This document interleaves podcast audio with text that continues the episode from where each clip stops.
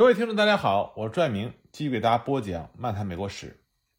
上次我们说到，威尔逊给美国的宪法添加了不同的条款。第一个呢是必要和适当条款。那么他添加的第二个重要的条款是至高无上条款，这是美国宪法第六条第二款。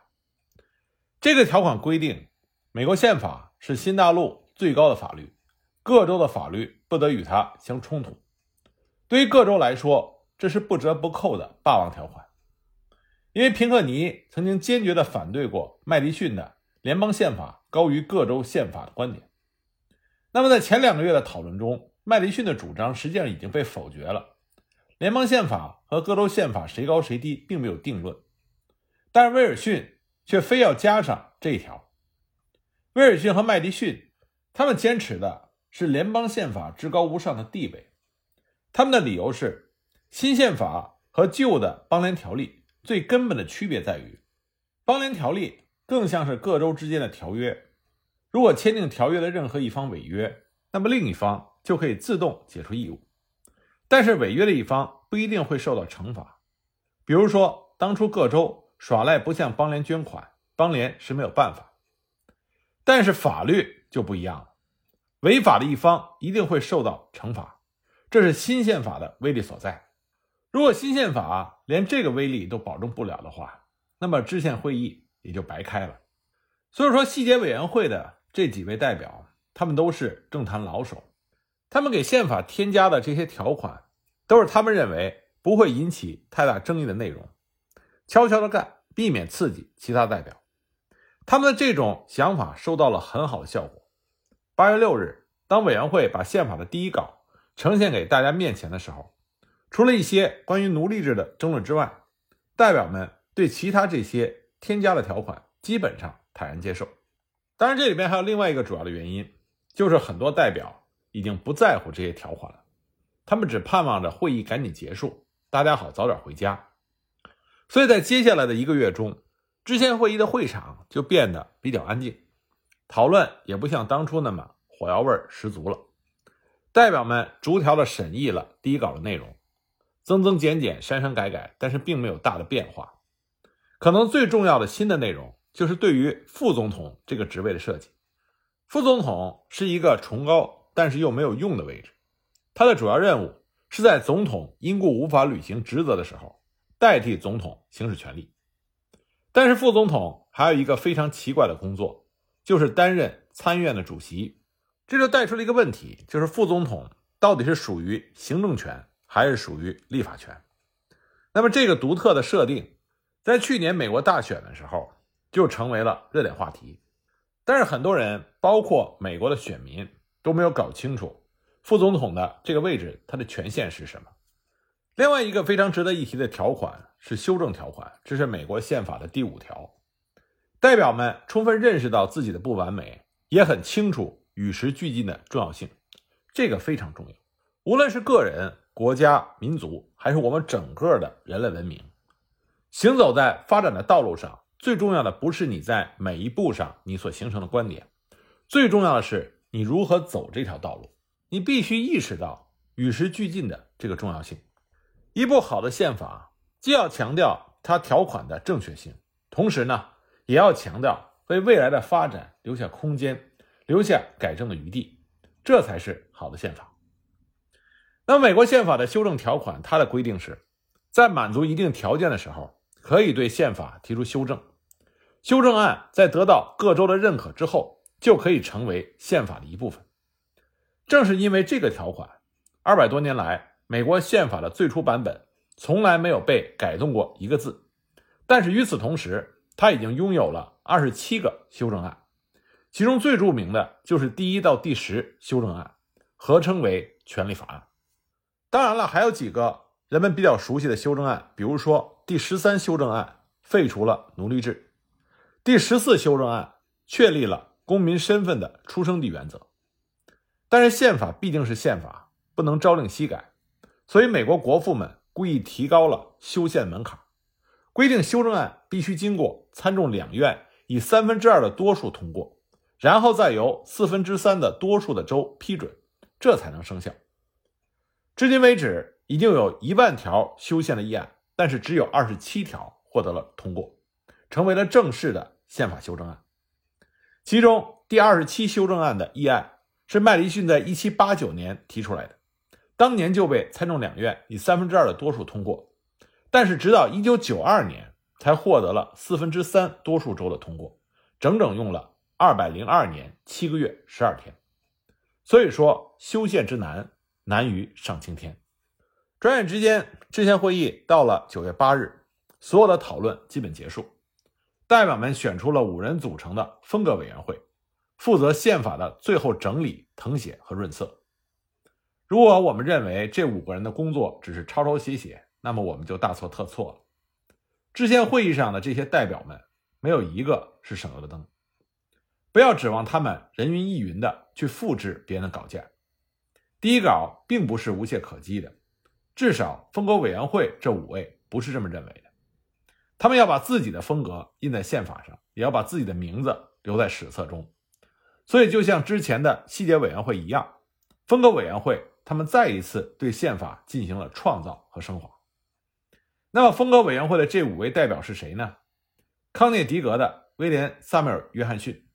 纽约的亚历山大·哈密尔顿，弗吉尼亚的詹姆斯·麦迪逊，马萨诸塞的拉夫斯金，宾夕法尼亚的古佛纳·莫里斯，这几个人的地位一点也不比细节委员会那几位小。尽管在年龄上他们属于小字辈儿，哈密尔顿和金三十二岁，莫里斯三十五岁，麦迪逊三十六岁，他们都是代表中最年轻的那群人。不过呢，在这个委员会中，最出彩的并不是汉密尔顿和麦迪逊，而是他们的朋友，来自宾夕法尼亚的莫里斯。莫里斯他是废奴阵营的领袖，之前会议上最著名的废奴言论就是出自于他的口中。莫里斯1752年生于纽约，他的父亲是英国人，母亲是法国人，从小就是人人称颂的神童。十二岁进国王学院读书，十六岁就获得了学士学位，十九岁。获得了硕士学位，毕业之后，他成为了律师和成功的商人，积累了巨额的财富。他可能是制宪会议上最富有的代表之一。一七七五年，二十三岁的莫里斯就当选为纽约省的议会议员，后来呢，又代表纽约州参加了大陆会议。一七七九年，他从纽约迁居到费城，又作为宾夕法尼亚州的代表，成为了邦联议会的议员。在这个期间，他结识了邦联的财务总长罗伯特·莫里斯。这两个人虽然同姓，但是并没有亲戚关系。罗伯特·莫里斯是华盛顿最好的朋友，古佛纳·莫里斯也自然而然就进入了华盛顿的朋友圈。那么，小莫里斯他长得是又高又帅，跟华盛顿有几分神似。当时很多画家和雕塑家想给华盛顿画像或者塑像，但是约不到华盛顿。他们就请古佛纳·莫里斯作为华盛顿的模特，他自己也觉得这件事情很好玩，乐此不疲。战后呢，古佛纳·莫里斯他一面经营着自己的商业王国，一面跟着罗伯特·莫里斯学财政和金融。两个人既是政治同盟，也是商业伙伴。他们一起去弗吉尼亚做生意的时候，就住在华盛顿的山庄，跟华盛顿的交情日益深厚。古佛纳·莫里斯，他是一个激进的国家主义者，他极力主张建立一个强大的中央政府。那么，罗伯特·莫里斯和华盛顿就联名举荐他作为宾夕法尼亚州的代表出席制宪会议。古佛纳·莫里斯他在缺席一个月的情况下，仍然在制宪会议上发言了一百七十三次，是最能说的代表之一。他排名第一，第二名是威尔逊，发言一百六十八次，麦迪逊只拿到了第三名。发言是一百五十三次，在那个时代，美国政坛上的政客都是以严肃为美德，看华盛顿就看到了。但是莫里斯他属于一个另类，他年少成名，放荡不羁，喜欢开玩笑，更喜欢闹绯闻。他似乎从来都没有打算结婚，但却不停的和未婚和已婚的女人发生关系，风流韵事一箩筐。一七八零年，他的左腿摔断了，只好截肢。装上了一条木头做的假肢，他自己说他是从车上掉下来把腿摔断的，但是坊间的传言说是他跟一位有妇之妇上床的时候被人家老公撞见了，她匆匆忙忙的从窗子里往外跳，结果摔断了腿。不过呢，莫里斯他根本就没有接受教训，一条木头腿一点也没有妨碍他追求女人。他的好朋友那位整天板着脸的最高法院首席大法官约翰杰伊就曾经说过：“我真希望他摔坏的不是腿，而是其他什么部位。”莫里斯最好的朋友是汉密尔顿，因为汉密尔顿非常理解莫里斯，两个人在一起就像是两个坏男孩，不是捉弄别人，就是互相捉弄。汉密尔顿在费城开会的时候，就成了莫里斯家里的常客。他们两个人的政治观点非常的相似，智商也都超乎常人，又喜欢标新立异。有一天，他们聊天的时候说起华盛顿的性格，汉密尔顿就说：“华盛顿是一个极冷的人。”很讨厌别人碰他的身体，更不喜欢人家跟他套近乎。汉密尔顿曾经是华盛顿最亲密的助理，堪称是华盛顿专家。他看到的是一个别人看不到的华盛顿。但是莫里斯不同意，他说：“我和华盛顿相处的时候，觉得他挺和蔼可亲的。”那莫里斯的话就把汉密尔顿的兴趣给勾起来了。他就对莫里斯说：“要是你敢拍华盛顿的背跟他打招呼，我就请你吃饭。”那莫里斯肯定不会怂，所以他就说一言为定。第二天之前会议休息的时候，莫里斯看到华盛顿一个人站在壁炉旁沉思，他就走过去，非常热情地拍了一下华盛顿的背，说：“亲爱的将军，我真高兴看到你的气色这么好。”这个时候，他看到华盛顿脸上的表情从吃惊到愤怒，再到冷酷，眼睛里透出的是寒冰，这就让莫里斯立刻认识到自己的错误。他不得不承认，还是汉密尔顿更了解华盛顿。不过这只是一个小插曲，让我们可以看到汉密尔顿和莫里斯的性格特点。华盛顿也没有因为这点小事而疏远莫里斯，相反，他一直非常欣赏莫里斯的才华，后来还任命他作为驻法公使。莫里斯虽然不拘小节，但是他的才华的确是得到大家的赞赏。封国委员会在经过讨论之后决定。宪法的最后文稿是由莫里斯来执笔。别看莫里斯发起言来滔滔不绝、长篇大论，但他写起东西来正好相反，言简意赅，一句废话都没有。细节委员会的第一稿好是好，但是有一个缺点，太啰嗦，生怕落下什么。再加上代表们在随后的讨论中又加了一些东西，交到风格委员会手中的草稿足足有二十三条五十三款，任何人读起来。都非常的难以理解，非常费劲。但是莫里斯一直坚持着一个信念，就是宪法是给人看的，不是给上帝看。要是一个普通人看不懂宪法，那要宪法何用？所以呢，他就进行了大量的删减和合并。一番折腾之后，最后的宪法文稿只有七条二十款，四千五百多个英文单词，简洁、准确、紧凑、有力，不到半个小时就能够读完。而且每一句话都是大白话，而足以让莫里斯名留青史的是他写的美国宪法的前言，一共是五十二个英文词，准确地描述了美国宪法的性质和目的。他这么写：我们合众国的人民为组建一个更完美的联盟，树立正义，保障国内安宁，提供共同防御，促进公众福利，确保我们自己和子孙。永享自由的赐福，特为美利坚合众国制定和确立此宪法，非常短。这段话中最著名的，也是被引用最广的，是在开头的几个字“我们人民”。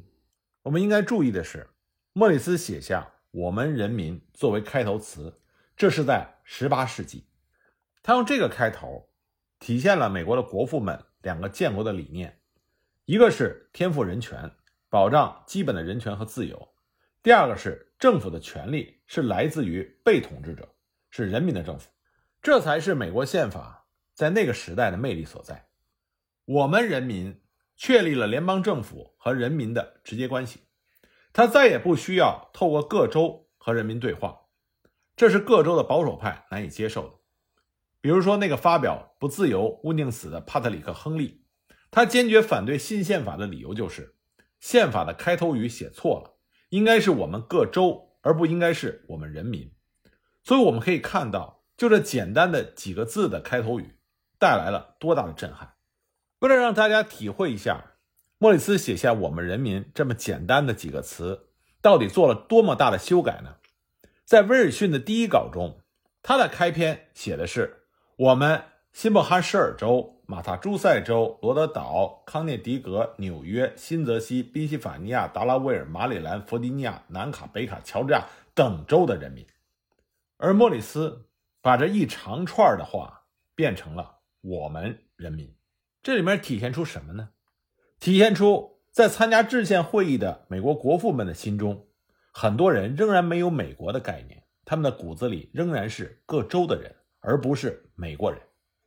但是莫里斯说：“我是作为美国的代表来到这里的，从某种程度上来说，我是作为人类的代表来到这里的。所以，让我们忘记各自的小团体，各自小团体的利益吧。”汉密尔顿也说过。我们曾经肩并着肩为他赢得了自由，现在让我们手牵着手为他带来快乐。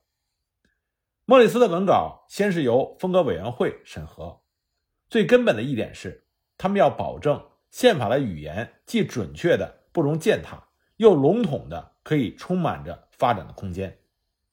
九月十二日，文稿被提交给全体代表，代表们再次逐条的审议，做了很小的修改。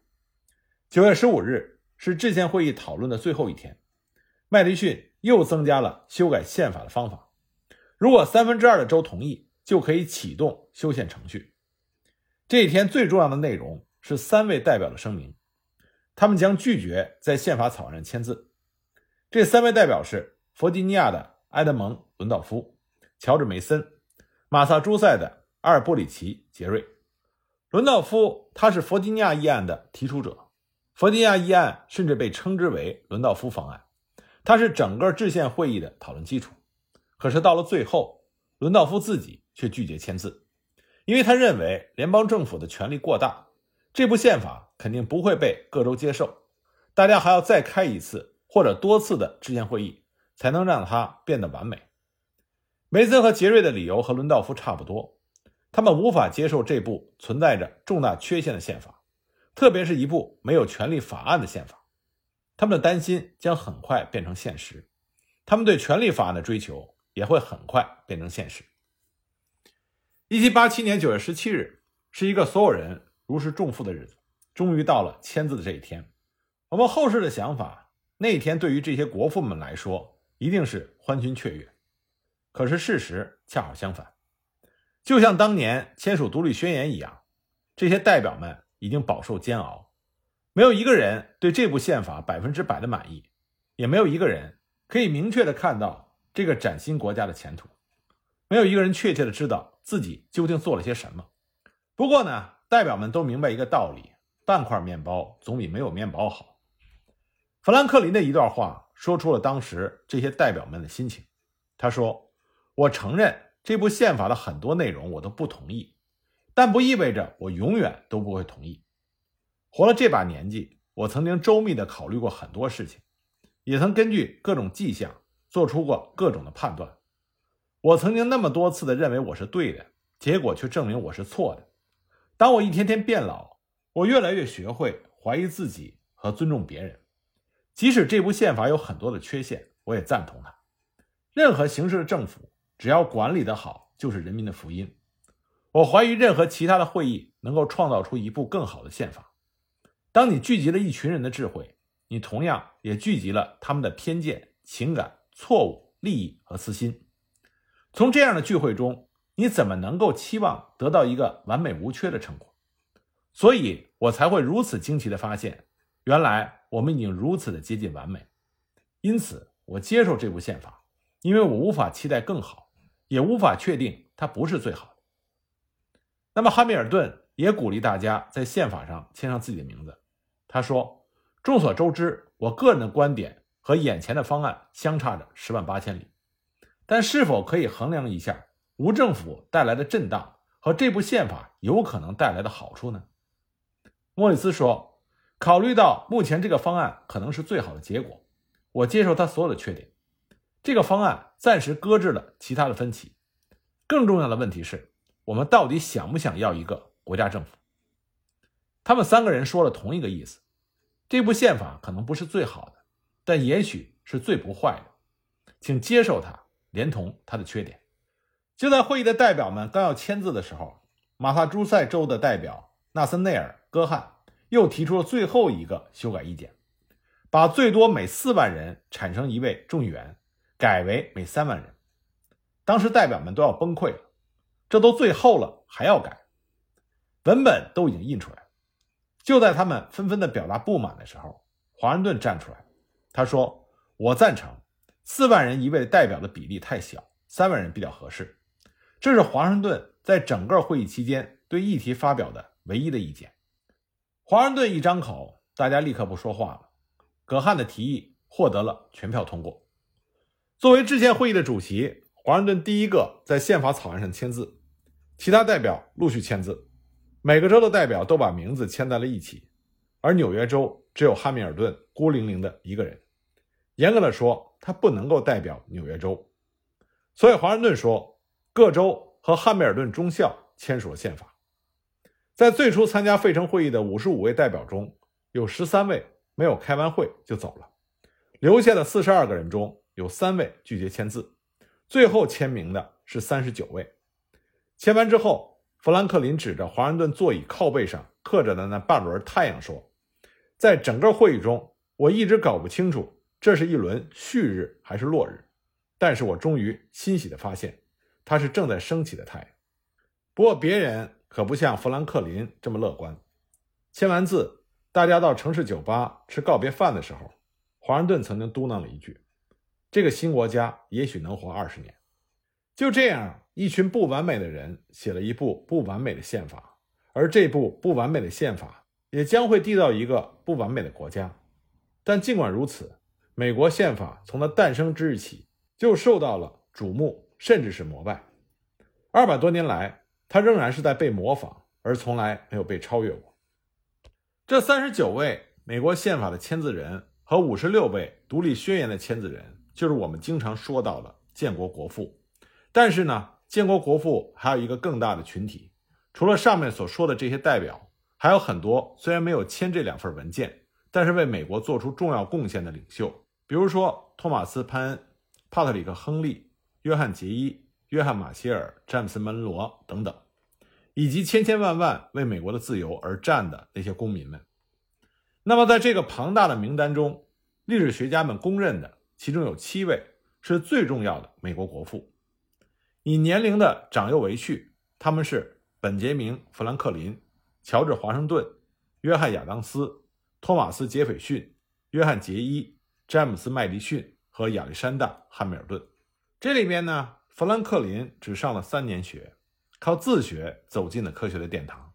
华盛顿是小学毕业，他在战场上赢得了荣誉和尊严。亚当斯毕业于哈佛学院，杰斐逊是威廉与玛丽学院的优秀毕业生，麦迪逊毕业于新泽西学院，杰伊和汉密尔顿来自于国王学院。在这七位中，最睿智的是富兰克林，最博学的是杰斐逊，最敏感的是亚当斯。最有政治智慧的是麦迪逊，最有治国天才的是汉密尔顿。华盛顿都不是最突出的，但是他的判断力是无与伦比的。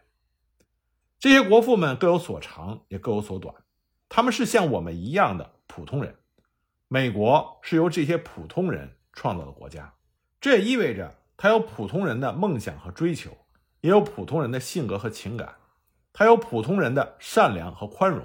也有普通人的傲慢与偏见，有的时候他会显示出普通人的勇敢和坚强，但有的时候他也会暴露出人性的胆怯和懦弱。